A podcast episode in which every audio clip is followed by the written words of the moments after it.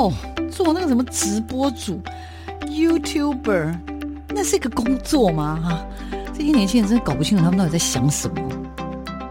大家都说直播主很赚钱，切，哪有那么简单？网络社群媒体崛起，传统媒体死定了吗？直播平台真的像你想象中的色情满满？它的真实情况到底如何呢？哦，个子又不是空气，怎么会外泄？哎呀，只要值钱吗？通通送你啦，随便啦。世界上没有绝对安全的系统，而人性是最大的漏洞。时下你不可不知的科技应用与社群发展，科技社群敲敲门，带你推开趋势的大门。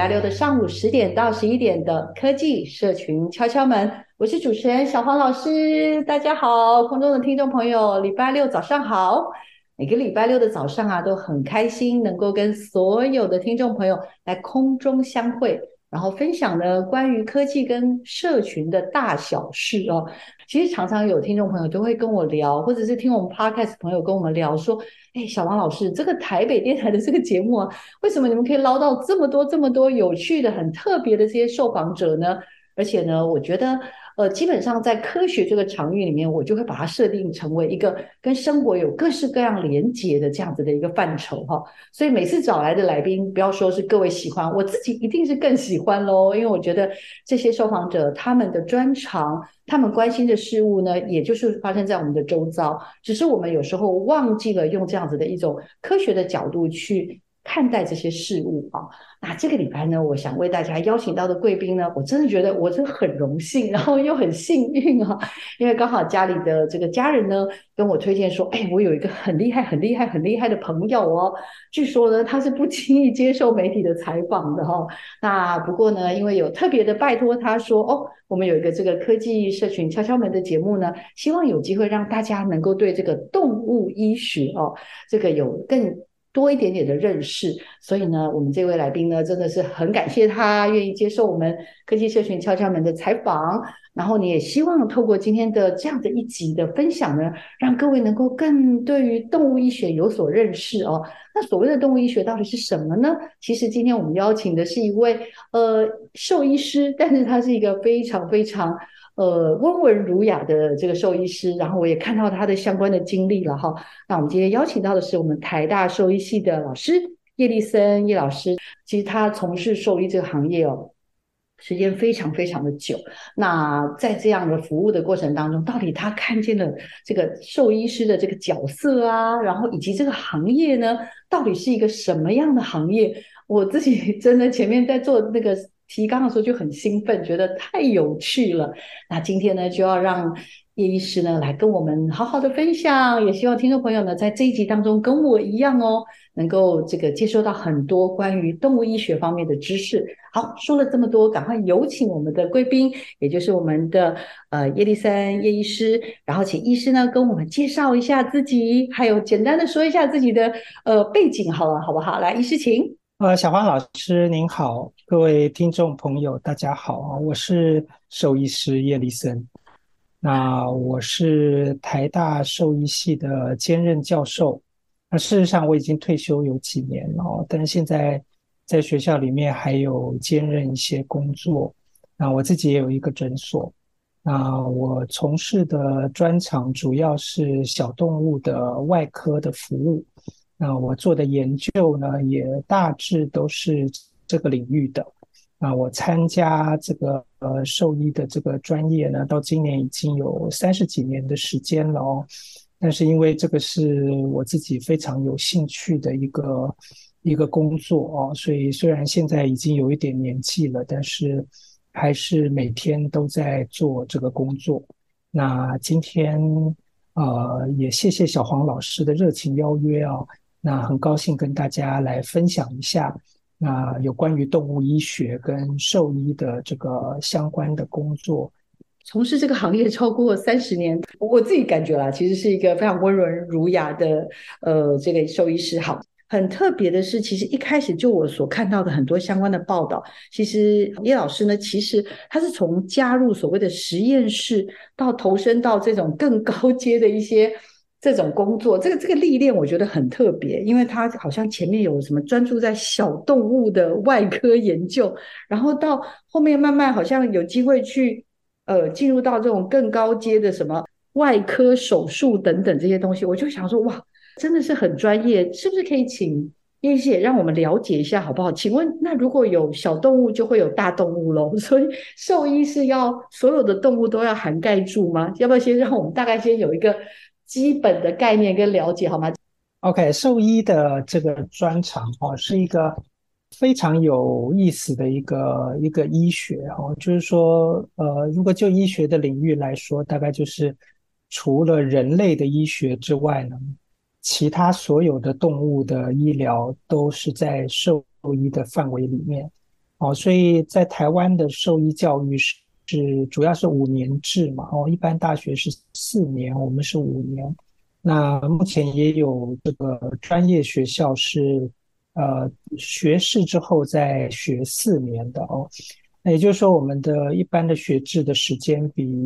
啊普通的大学的时间要比较长。那最主要的原因还是因为要学习很多动物的医疗的专业哦，就就需要投入一定多的时间。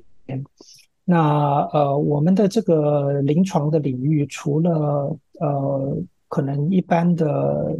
呃听众朋友比较熟悉的狗啊、猫啊这些小动物的医疗之外呢，还有野生动物。啊，或者是犬猫之外的这些宠物啊，像兔子啊，像这个小鸟啊，啊，爬虫类啊，乌龟啊，啊，这些动物也算是非犬猫的这个宠物的医疗哦。那除了宠物的医疗之外呢，还有这个大动物的医疗哦。大动物就比如说是呃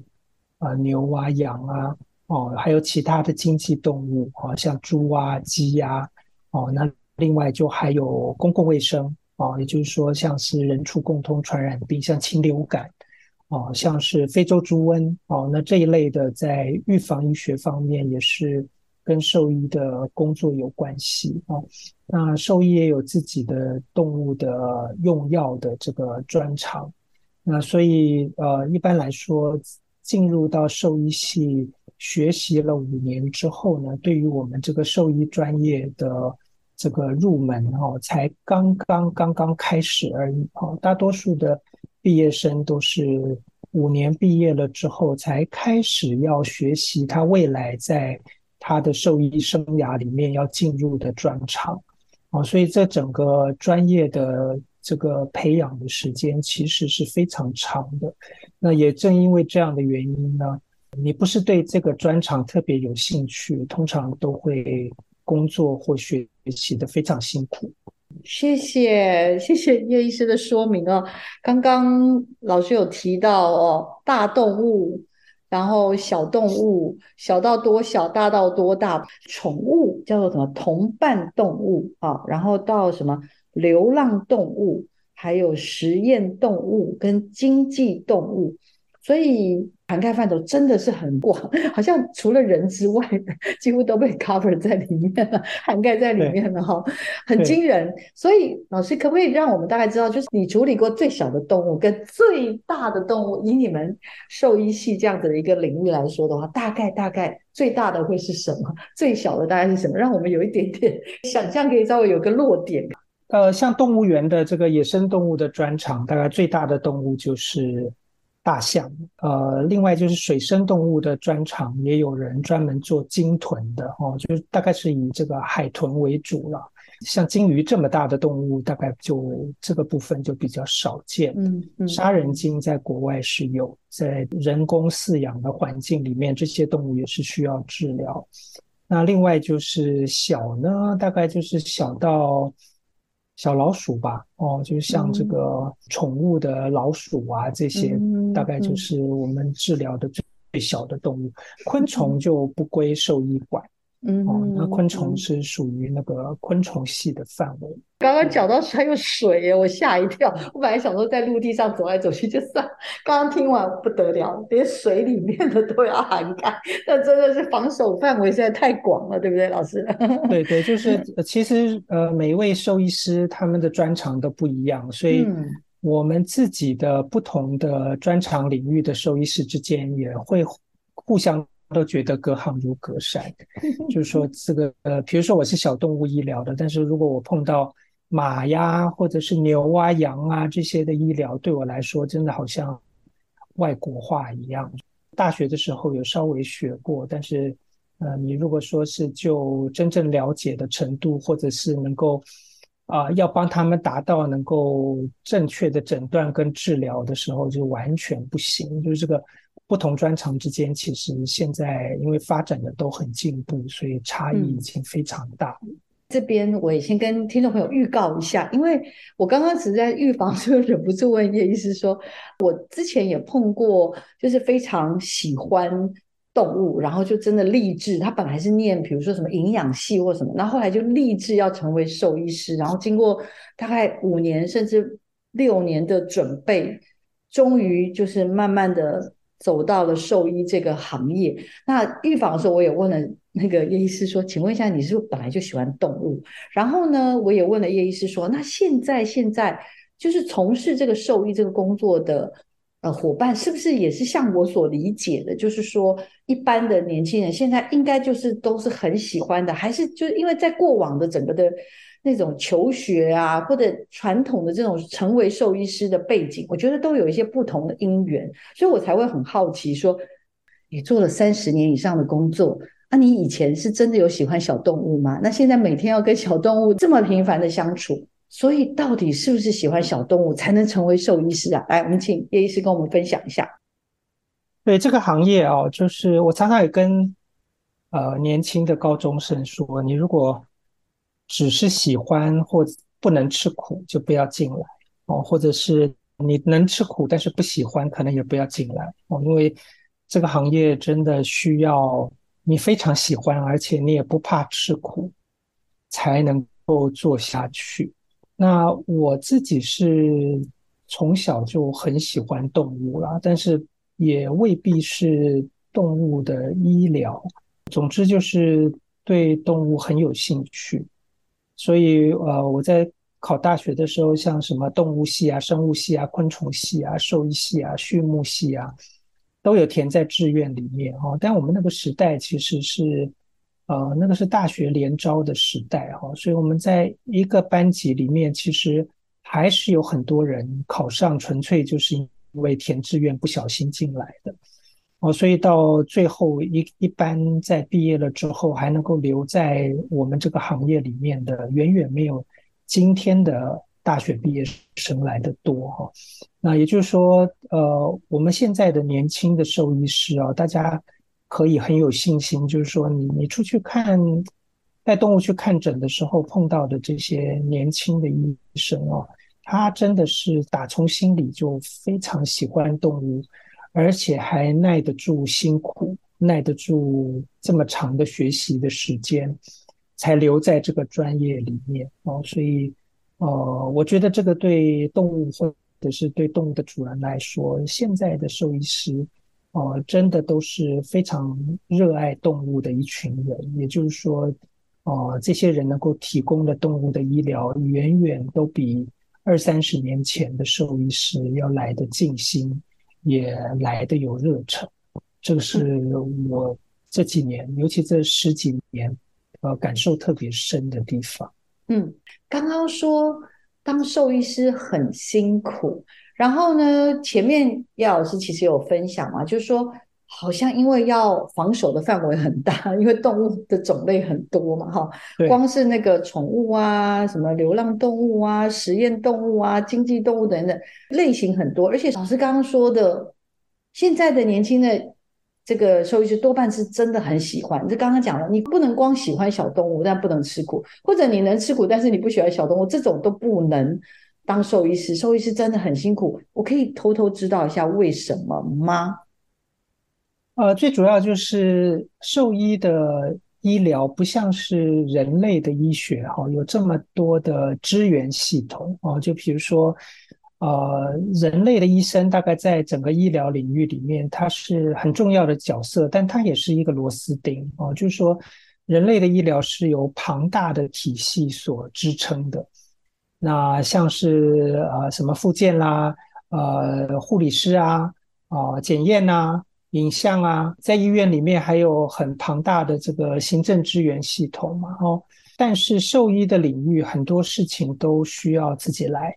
哦，就是说你如果是一个临床的兽医师，你很可能好几个次专科的专长，比如说你要能够看内科、看外科，也要会麻醉，也要会牙科，也要能够判读 X 光，你还要自己操作检验的设备，哦，所以就是说，呃，这些工作就会。占掉你很多学习的时间，然后另外一个就是工作的工时通常都长或者是不稳定，也就是说你有的时候需要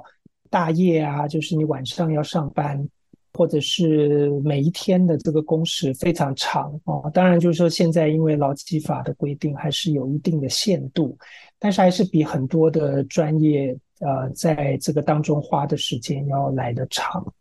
然后还有就是，因为现在的这个饲主的消费者的意识也很抬头，而且这个动物都是这些主人的宝贝嘛，哦，所以呃，来自饲主的压力也是存在，所以就变成呃，你要当一个临床的兽医师，在各方面的压力其实都不小。那其他的领域的兽医师，比如说刚刚提到实验动物的兽医师啦，或者经济的动物的兽医师。他们也有他们各自，呃，在那个领域的压力存在。这工作其实并不是一个非常光鲜亮丽又轻松的一个工作。所以大家如果只是想说，哎，兽医师跟那个真正的人的医师比起来，因为人是会啰里吧嗦的啦，或者是会这边嗨啊，然后想说动物其实它就不能说话，所以照理来说应该感觉。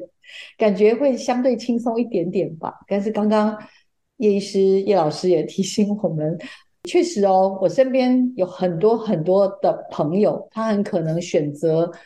嗯，不一定要有小孩，但是他有他非常非常喜欢的毛小孩，这个毛小孩可能是猫啊，可能是狗啊，而且那个珍惜的程度，我不知道怎么形容才好，所以我在想，应该医生们在看这些他们的。毛孩子的时候的压力不会少于人吧？对吗，老师？对啊，呃，我们常常可以觉得，就是说现在的饲主的这个跟动物之间的，我们讲是一种链接嘛，哈，就是说它跟饲主之间的亲密度差异是非常大的哦。有的有的主人根本不在乎这个动物的死活，然后呃，看病的时候，其实最对他们来说最重要的就是费用有没有便宜。但是也有把这个动物当成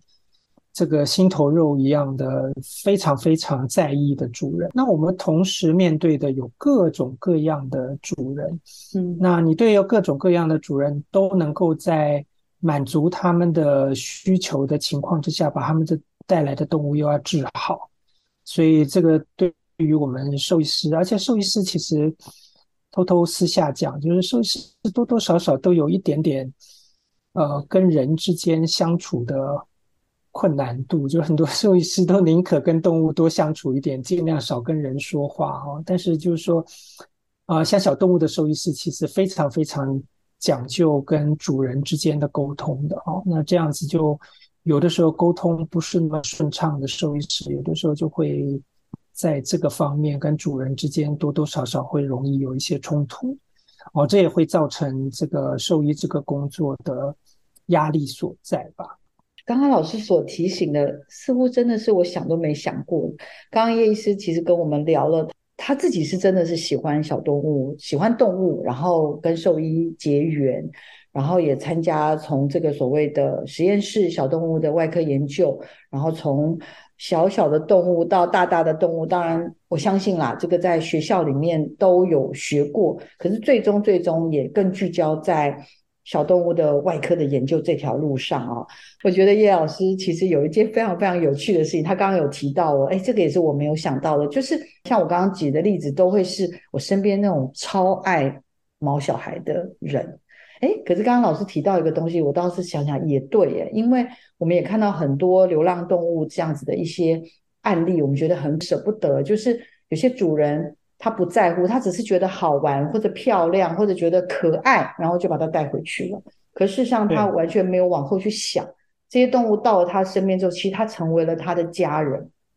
他不是只是一个他的有点像 puppy 吧，他买来的娃娃这样玩完了就不要他了，或者他生病了，或者不小心万一发生了一些什么呃受伤等等，他就开始嫌他麻烦，嫌他花钱。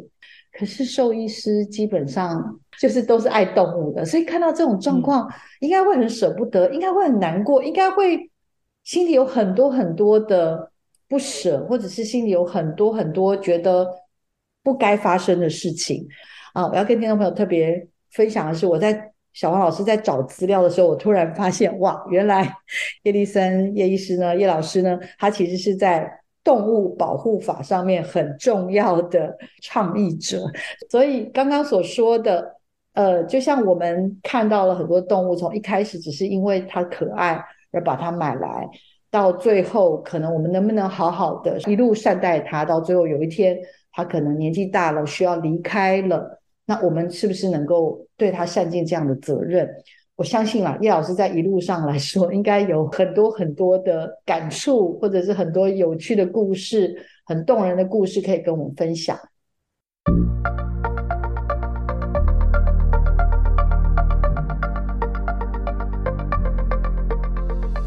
各位听众朋友，大家好，我是台大兽医系的叶迪森老师。那简单的跟大家谈一下宠物的分级医疗。那所谓的分级医疗呢，就是每一个宠物的主人最好都能够在自己家附近，能够找到一位家庭医学的一般的兽医师，也就是家庭医学科。那这些兽医师呢，可能是呃我们主人跟他沟通比较顺畅的，距离我们家里也比较近的，那对于我们的宠物也比较关心的。哦，那如果能够找到这样一位兽医师呢，他能够解决我们宠物几乎百分之七十到八十的问题。然后呢，比较困难的问题呢，还还由这一些家庭兽医师帮您转介到专科的兽医师或兽医院那边，这样子也可以帮忙避免这些大的医院过度的拥挤。而且呢，专科的兽医师也能够解决你动物特别困难的问题。那至于平常宠物的健康的照顾呢，就由您的家庭兽医师来完成。好，那这样子的观念呢，就是宠物分级医疗的观念。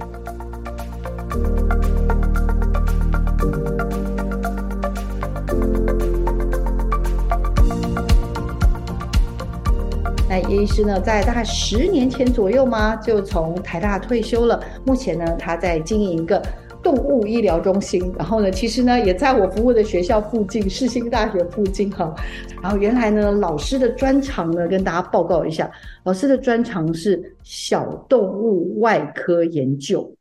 他服务的项目除了牙科、神经外科、整形跟显微外科，有骨科、矫形。有软组织外科，我的天哪，好专业啊！诊所要 cover 到这么多，我有点吓一跳。你要不要跟我们分享一下？哇，诊所就已经 cover 到这里了。然后平常还有公余时间，还会到台大去教书，还要到台大的兽医院去带一些住院医师。哎，老师有点忙的哦。我们诊所里面提供的服务大概都是一个小动物的大外科领域了哦，就比如说一般的牙周治疗，或者是软组织外科。软组织外科就是除了骨科之外的这个呃外科都算软组织外科。那因为我自己过去做研究是在显微外科的领域做比较多的研究。所以我们也提供一些显微外科的服务，但显微外科在呃，兽医临床的领域一般用的比较少，它大多数都还是在实验的目的来操作的。然后我现在呃每个礼拜也有两个半天到台大去带学生讨论，或者是上课，或者是带住院医师的手术。那台大因为是个教学医院哦，所以常常会有很多转诊或者是比较困难的病例，这对我来说也是很大的挑战。而且跟年轻的住院医师一起研究病例跟开刀，也始终是一个非常有趣的事情。因为我知道您就是强项是小动物外科研究嘛，哈，老师在说，嗯，您的原来做的是什么显微外科是吗？呃，对，就是呃，我其实研究所的时候的主要的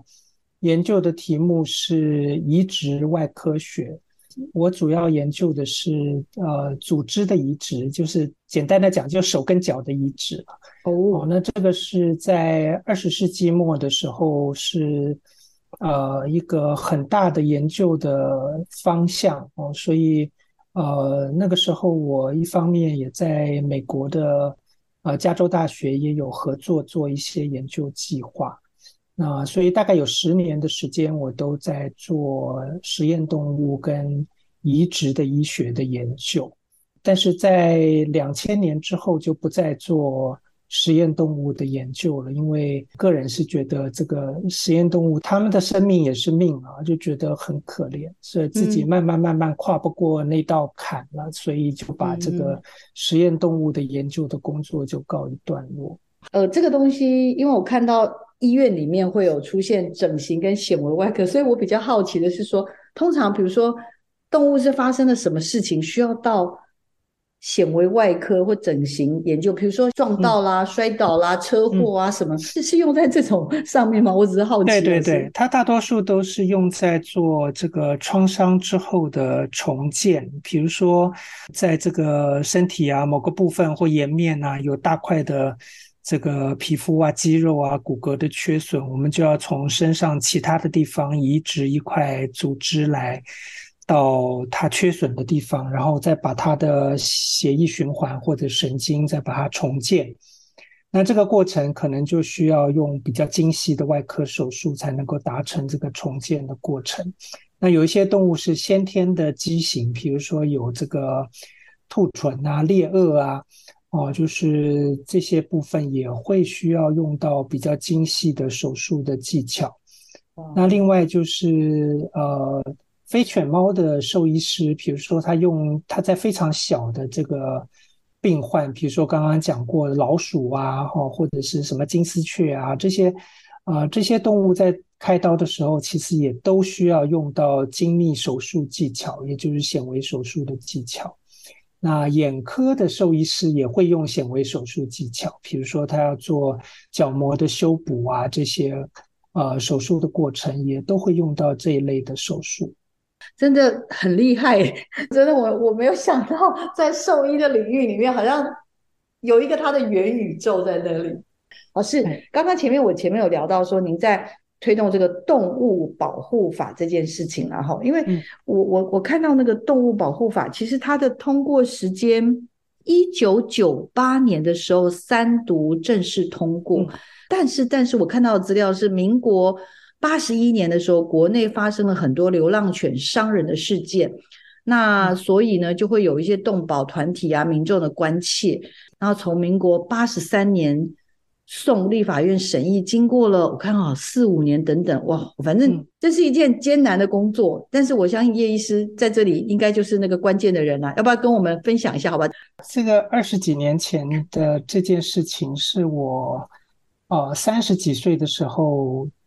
人生最重要的一件事情，也就是说，那个时候，因为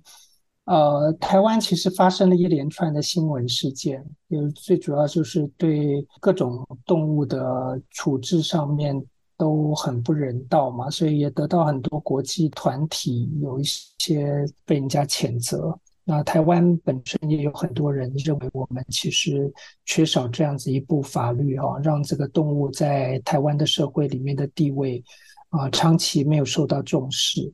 所以那个时候我们才呃，慢慢的把这个台湾的动物保护法的草案把它做出来。那当然有非常非常多的这个公部门，还有这个专业的机构的这个前辈的一起的帮忙，还有包括那个时候在立法院有好几位呃立法委员的协助啊，才终于。通过了这个法律啊，这个我觉得对于台湾的动物来说是一个非常非常重要的法律。它的重要点不是在它这个法条，而是在它通过了之后呢，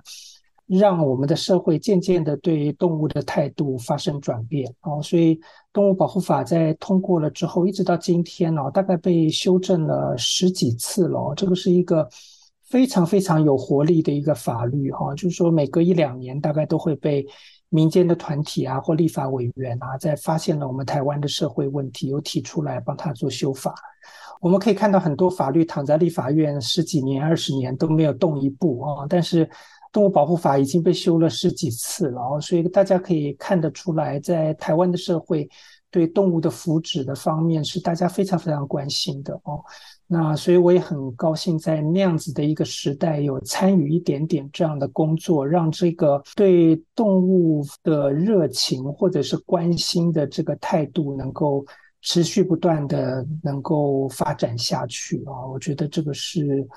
很有意义的一件事情。相关的资料显示说，老师是台湾动物法的主要起草人哦。这不是只是帮忙帮推，是主要起草人。所以我在猜想啦，就是里面有很多的法条法规，就因为你要让它通过，所以它你知道它涵盖的范畴其实非常非常的广。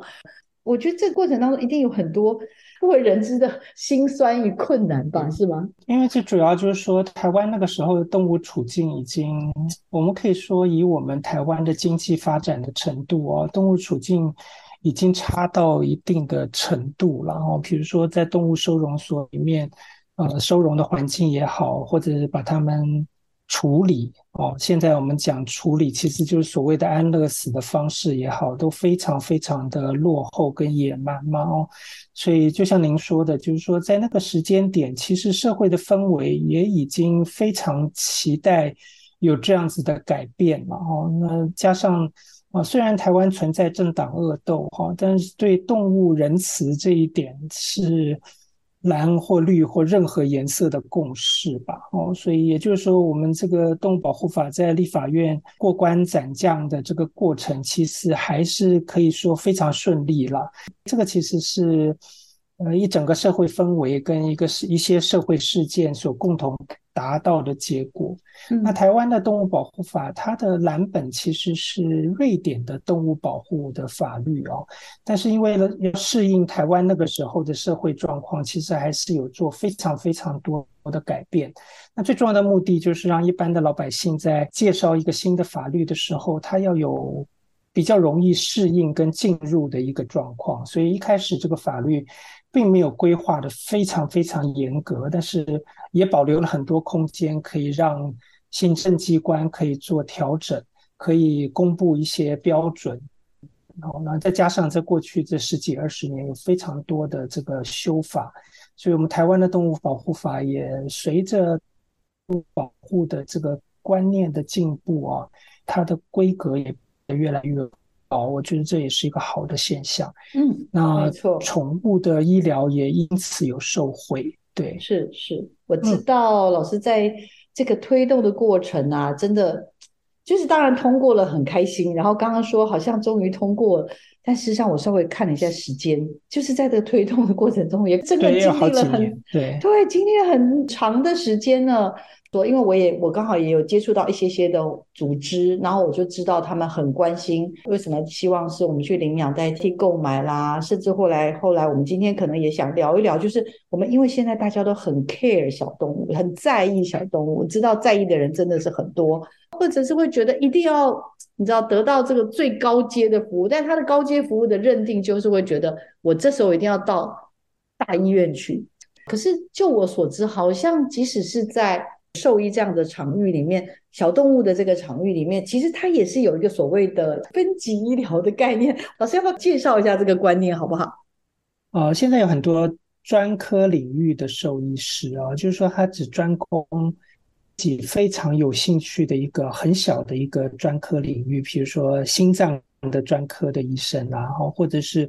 骨科的专科医生啦，然后，或者肾脏的专科医生哈。那这些专科的医师，老实说，并不是全部都是服务动物的主人，他其实比较多是服务其他的兽医师。啊，就是说其他的兽医师没有办法解决的问题，会麻烦这些专科的领域学有专长的医生来拯救这些动物，或者是治疗这些动物的问题。但是，一般基础的医疗，我们都还是希望能动物的主人能够在自己家附近能够找到一个。呃，沟通上面能够很顺畅，也关心你们家的动物的一个家庭医生。你有什么预防针啦，或者是这个食物的问题啦，啊，小病小痛啦，然后甚至是照顾上面的一些咨询啦，都可以找这些医生能够帮你解决。我们可以说，可能百分之八十以上的健康问题。哦，那如果说动物真的碰到，非常大的这个疾病的问题，需要更进一步去治疗的时候，这些家庭医生才会帮你推荐合适的，或者甚甚至帮你转介去合适的专科的医生那边做治疗。那我想这样子的分级医疗的概念呢，才能够更好的照顾好大家养的宠物，而不是说你所有的大病小病都去挤去。这个大医院或者是这个教学医院，哈，我相信去过教学医院的这个饲主也都会有痛苦的经验，就是说你去一次看诊，一整天就报销了，哈，那最后能够呃提供给你的资讯可能少少一点。事实上，这些比较大的综合性的医院其实是更多是协助别的医生哦来解决动物更困难的问题。就像我们带小朋友一样，我们希望小感冒啦，有些小状况啦，或者是诶不知道孩子怎么常常好像有最近有点小小小的什么样的状况，一直流眼泪啊，一直流鼻水。其实我们其实就是先到附近家里的附近的诊所先看，真的有状况，可能透过专科医师再去做一些处理，或者是真的真的不行的时候，我们再进行所谓的转介或者转诊到大医院。为什么？因为其实这也是医疗资源，我们要。我们自己要善用，我们要好好的维护我们台湾的医疗资源哈。那接下来呢，我们要请我们的叶丽森老师跟我们分享了，其实推动这个动物保护法真的很开心哦。在经历了多年之后呢，我们真的终于终于顺利的在一九九八年吧，十一月四号经过总统的公布之后施行，所以让台湾成为全世界第五十四个有。动物保护法的国家，那我们要很谢谢很多的伙伴。那当然，其中一位应该被我们感谢的就是叶丽森老师了哈。刚刚其实前面已经聊了这么多，我就问老师，忍不住问他了，就是真的在这个推动这些动物保护法的过程当中，其实我自己啦，我自己常常也在想，总是会有那些觉得你会不会，就是你会不会太过头了？会不会说，哎？其实人也很重要啊，然后为什么要花这么多的时间去关注动物？不过我们也看到了，现在整个的观念有了非常非常大的转变哈，还蛮想要请叶医师接下来跟我们稍微聊一下，这过程当中有没有什么很不认同你们的人，然后讲了一些很酸的话，有吗？老师？呃，一开始的时候，最主要不认同的大概都跟实验动物有关系。因为这个实验动物相关的规定会让呃做动物实验的这些学者在做实验之前都需要提交计划啦，或者是被审查啦，或者是养动物的地方每年都要被检查。呃，那个时候就是有学者也说这样可能会影响我们台湾的这个生物医学的这些研究的成果了哦。但是后来。这个部分自然而然，这个阻力就消失了。因为其实，在国际期刊你要投稿，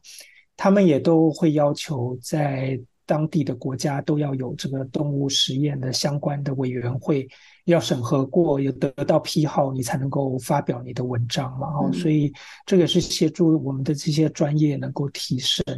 嗯，那其他这个动物保护法的这个最重要的一个精神，我觉得还是。推动人对于动物也好，或对于我们这整个地球也好的一个尊重的心了哈，我觉得这个真的很重要。就是说，他们虽然是非我族类哦，但是只要是他们是会感知痛苦，或者是呃一个生命的话，都值得我们身为强势的人类，呃，给他们更多的尊重。那我觉得这是这个法律给我们很重要的一个启示，因为大多数的法律都是讲的都是我们自己哦，就是法律都是在我们人的权益了哦。嗯，那其实很少有法律是利他的，也就是说，呃，这个法律呃，它通过了以后，它最主要的目的是为了保护或者是尊重一个不是人类的一一些群体或者是目标物。那我觉得像是环境的法律也好啊，或者是什么，呃，著作权法也好啊，或者是动物保护的法律也好，它都有这样的一个精神，它就是对于一个不是我们自身的啊，是我们人类之外的一些现象，或者是环境，或者是个体，我们给它一定的尊重。我觉得是这个法律能够带给我们最最重要的一个讯息。那这边我想说，也请那个叶医师跟我们聊一聊好了。从事兽医相关工作，到底应应该有什么样的人格特质？然后在这种养成教育上面，应该有一些那种很关键的因素是什么？好不好？呃，喜欢动物大概只是称职的兽医师的一个非常非常基础的一个条件了哦。毕竟，这个宠物的医疗，它也是医学的一部分啊。医学是科学的一部分，所以你要把这个科学学好，其实还是一个非常烧脑的过程哈。然后你还要有很长的工作的时间，而且还要一直不断的自己的进修，而且还要保持很好的跟你的客户之间的关系哈。它是一个很多很多面向的一个工作。有志于希望成为一个兽医师的年轻人，大概也需要知道这个工作的复杂性哦。那另外一个就是说，你虽然做的是你非常喜欢的工作，但不代表呢，他不会累哦。他其实常常会让我们非常非常劳累的一个工作。那有的时候我上班时间非常长，